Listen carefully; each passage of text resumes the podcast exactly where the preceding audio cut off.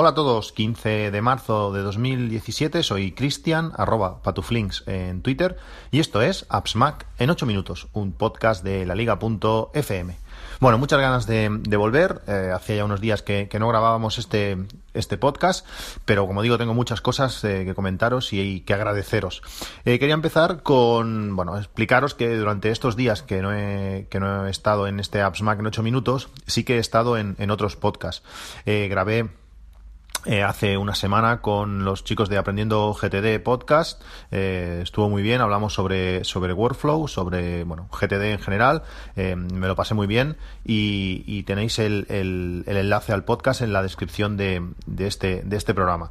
También grabé con, con Miguel Infantes y Javier Cristóbal el podcast de productividad móvil, un podcast que, que os recomiendo habla pues bueno de cómo ser más productivo algunas técnicas. Yo he aprendido mucho en los capítulos anteriores y en este último capítulo pues hablé con ellos sobre también sobre workflow y cómo eh, utilizar eh, workflow para nuestra productividad. Eh, Javier Cristóbal como ya os he hablado muchas veces que tiene varios libros en, de productividad en, en la ebooks store sobre Evernote sobre OmniFocus sobre otros temas eh, pues bueno, también habla y, ofrece su, su, sabiduría pues para ser más productivos y aprovechar más eh, nuestro tiempo. Me lo pasé realmente bien. Eh, espero volver al, al, podcast en alguna otra ocasión y, también os dejo el enlace a este capítulo para que lo podáis oír o suscribiros y seguro que lo vais a encontrar interesantes.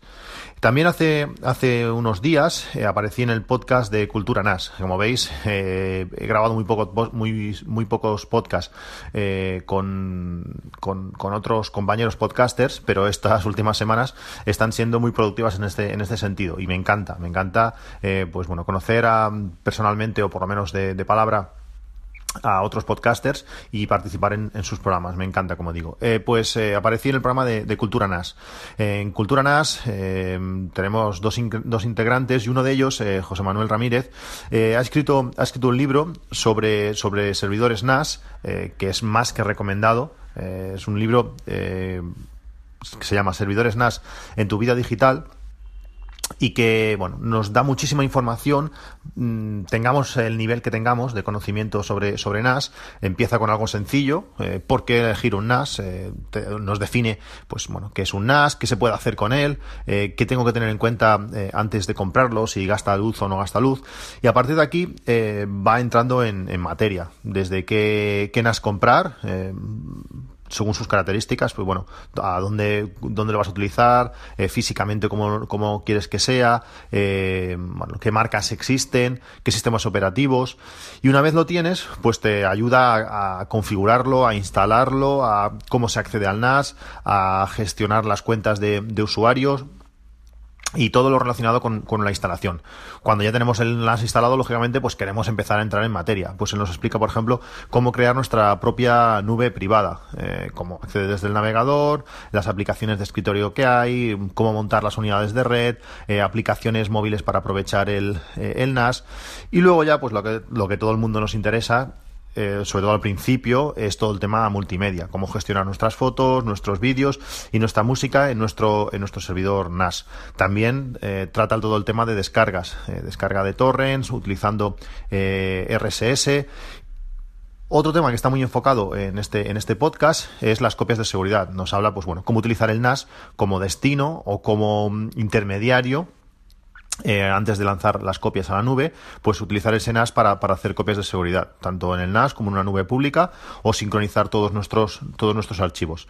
También toca temas como, bueno, como crear nuestra propia web, como crear nuestro propio servidor de, de, podcast, subir los archivos, crear tu feed, eh, bueno, un montón de cosas súper interesantes, todo el tema de seguridad, cómo proteger, cómo proteger nuestro NAS, crear un servidor de, de, de email, eh, poder virtualizar desde, desde nuestro desde nuestro desde nuestro NAS un, libro que está eh, súper bien que no me he acabado de leer porque realmente es un libro muy extenso son, son muchas páginas pero que lo estoy eh, encontrando eh, súper útil. El libro de de, como digo, de José Manuel Ramírez.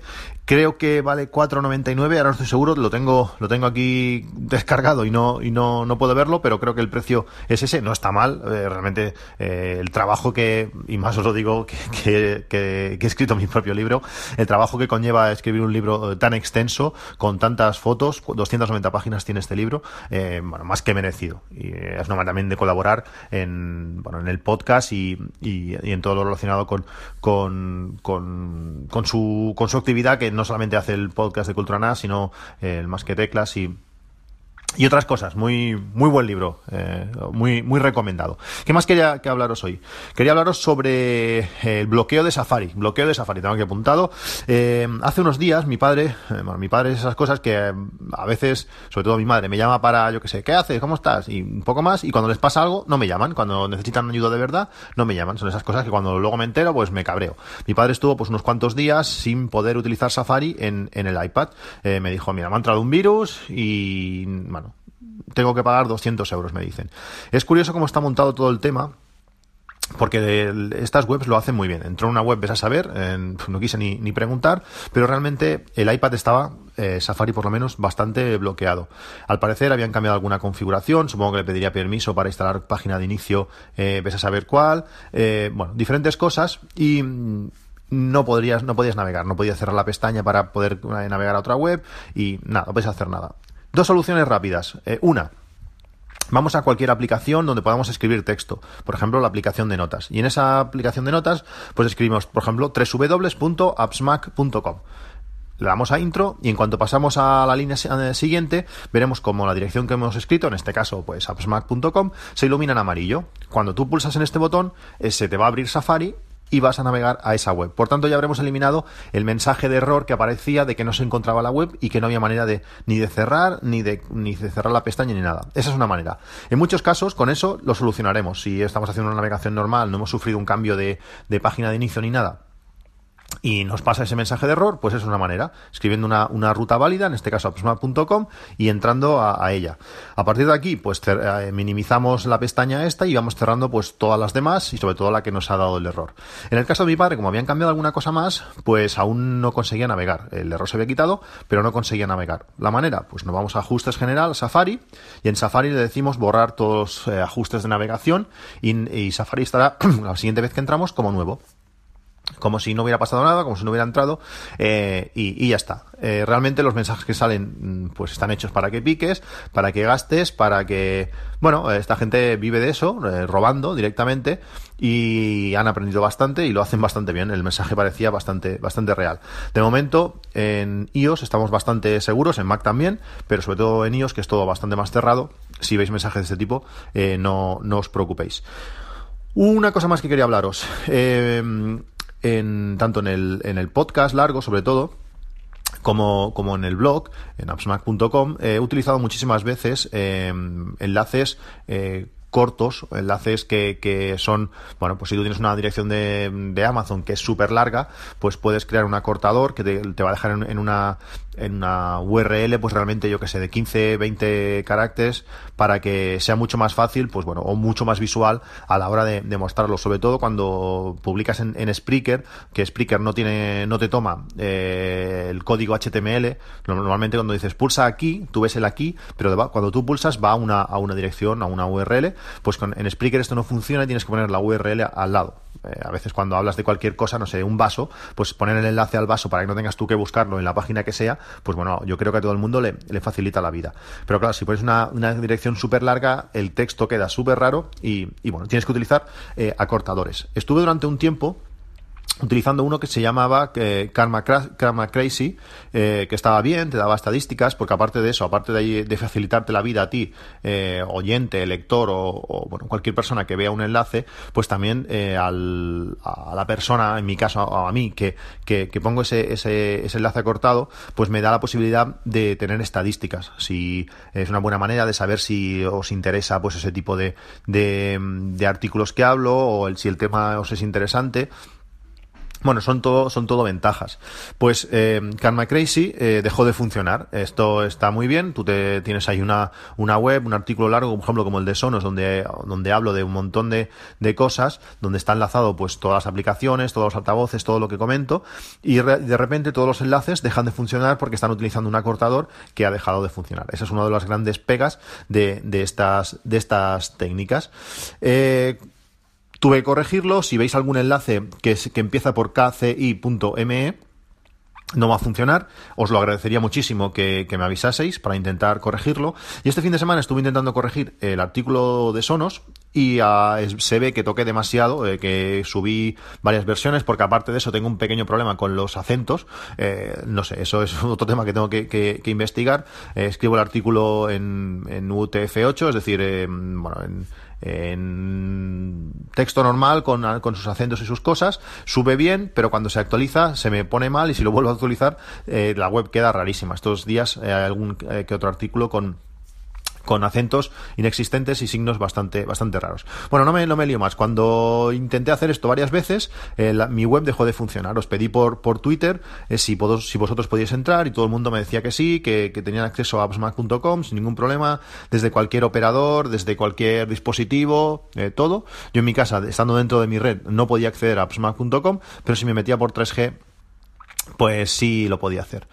Eh, con ese mensaje que lancé por Twitter ha sido muchísimo el feedback que, he recibido, muchísima gente ha intentado entrar a la web, os lo agradezco, infinitamente, eh, me ha sorprendido mucho y estoy pues muy muy contento por ello.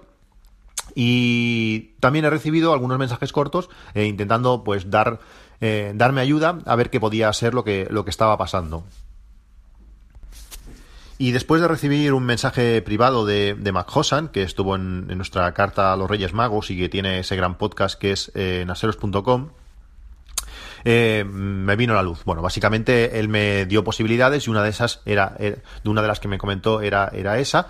Es una cosa que no, no caí y mira que muchas veces me había pasado con, con mi propio NAS. Cuando intentas acceder muchas veces a un servidor eh, web, este se protege. Lo que hace, no sé, si accedes, por ejemplo, 10 veces durante, bueno, en menos de un minuto, pues eh, se cree que es un ataque y se protege. Pues había pasado eso con mi, con mi servicio. Habían bloqueado mi, mi IP, la IP de, de mi router, mi, la IP externa pues la habían bloqueado, entonces cuando intentaba acceder desde mi propia casa, pues eh, no se podía. Una llamada de 10 segundos, la han puesto en la lista blanca, estaba la lista negra, la han puesto en la lista blanca y vuelvo a tener acceso. Como digo, eh, muy agradecidos a todos, a todos los que habéis eh, respondido a que os funcionaba perfectamente. desde el principio, bueno, cuando ya me dijisteis unos cuantos, sobre todo de, con mi mismo operador, que podíais acceder bien, pues ya me di cuenta que, que era culpa mía. Y bueno, me ha encantado pues ver esa, esa gran respuesta de todos, de todos los usuarios. Eh, de momento esto es todo. Eh, agradeceros eh, pues el feedback, como digo, y nos vemos en un próximo capítulo de appsmac.com. José Manuel Ramírez y su libro Servidores NAS en tu vida digital ha tenido la deferencia de regalarnos dos códigos del libro para que dos oyentes del podcast eh, puedan eh, descargarlo. Lo dejaré en los comentarios de, en lo, sí, bueno, en la descripción del podcast. Si estás escuchando en casa desplaza hacia, hacia un lado, verás toda la descripción del podcast con los enlaces y verás dos códigos. Eh, los más rápidos se los llevan. Si acaba, acabo de publicar el podcast y estás escuchando lo de los primeros, ves, copias, pegas en la iBook Store y en donde pone bueno, ahora no me acuerdo exactamente cuál es el término, el término que, que, utiliza, si, a ver, canjear, sí, canjear, eh, y bueno, y podrás eh, descargarte de forma gratuita el, el libro. Si no, pues comprarlo, es un libro que está, que está realmente bien. Bueno, pues eso sí, eso es todo. Eh, nos vemos en un próximo capítulo. Hasta luego.